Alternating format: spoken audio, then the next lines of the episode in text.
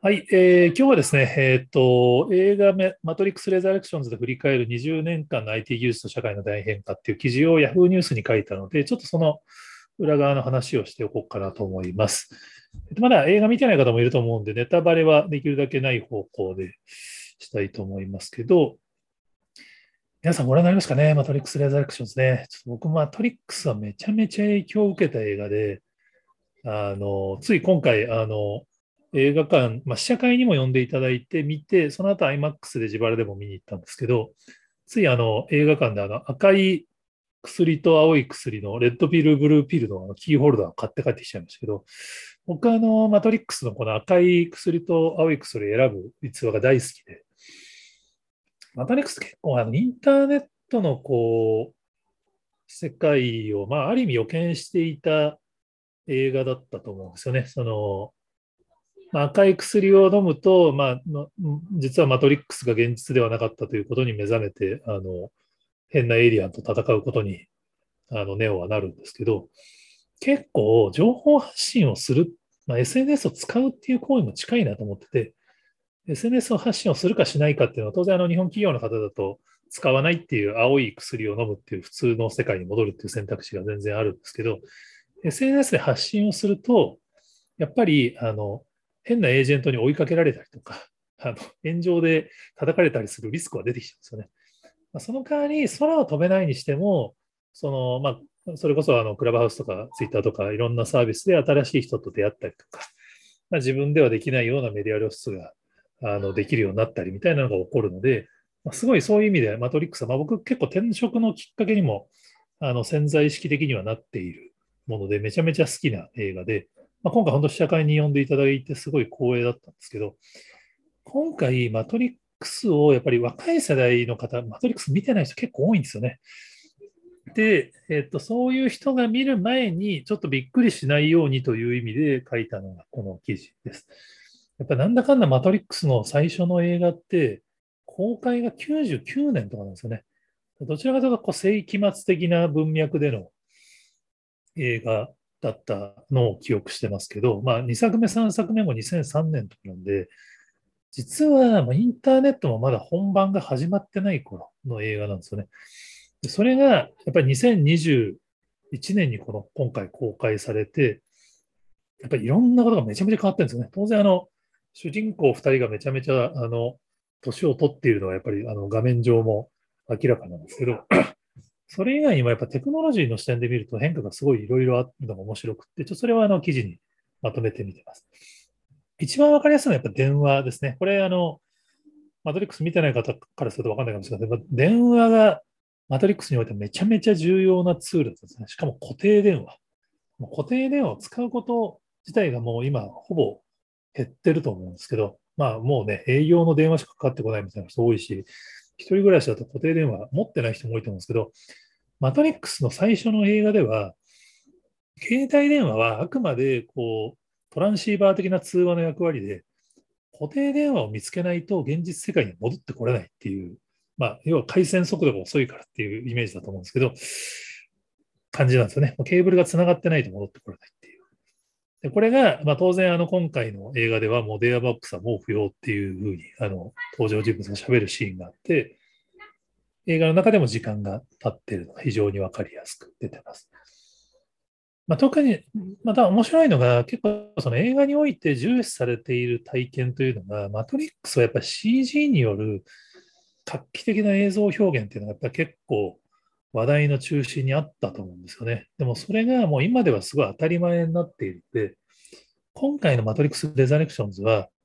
かなり実写、リアルに監督もこだわっているみたいな記事があって、実際見ててもなるほどなって思うシーンがあります。特に非常に重要なシーンをあえて実写で撮ってるらしいですね。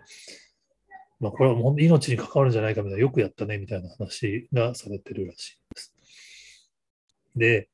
映画の背景としてすごい、まあ、個人的には寂しいなと思うのが、アペックスにおいて、実はその最初の作品を見てもらうと面白いのが、AI がついに開発されて人々が喜んだんだけれども、AI が人類に反乱してディストピアが誕生してるんですよね。要は99年は AI はまだ SF 映画の世界だったんですよ。でももう AI 今あるんですよね。で実際にもうその Facebook 今めちゃめちゃ叩かれてますけど、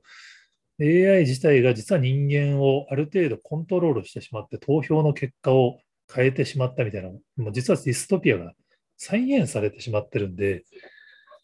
ある意味、マトリックスはそういう未来を予言していたり、その警鐘を鳴らしている映画だったんですけど、もう現実化してしまっているから、ある意味、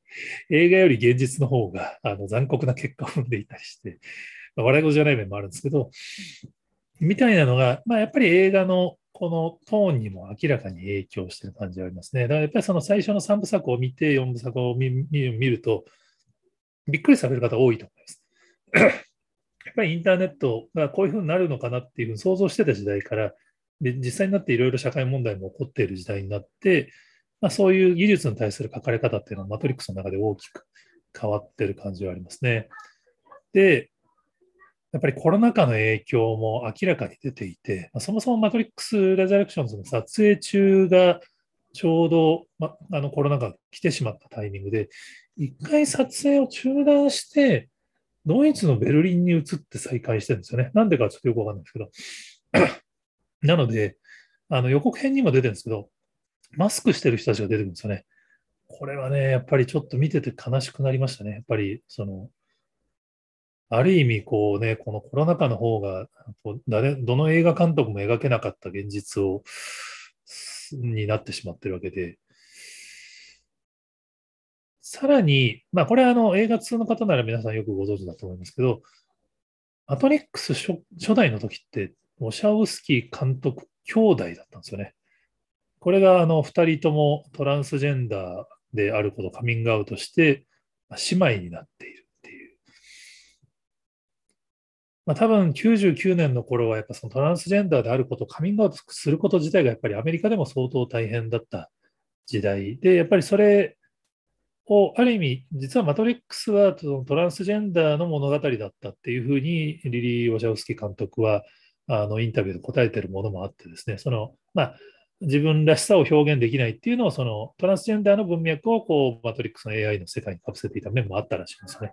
それが当然、あの、今は世の中の雰囲気も変わってきてるので、当然まだまだ問題が根本的に解決されてるわけじゃないですけども、まあ、そういう意味でやっぱりその監督自身の心境みたいなのが、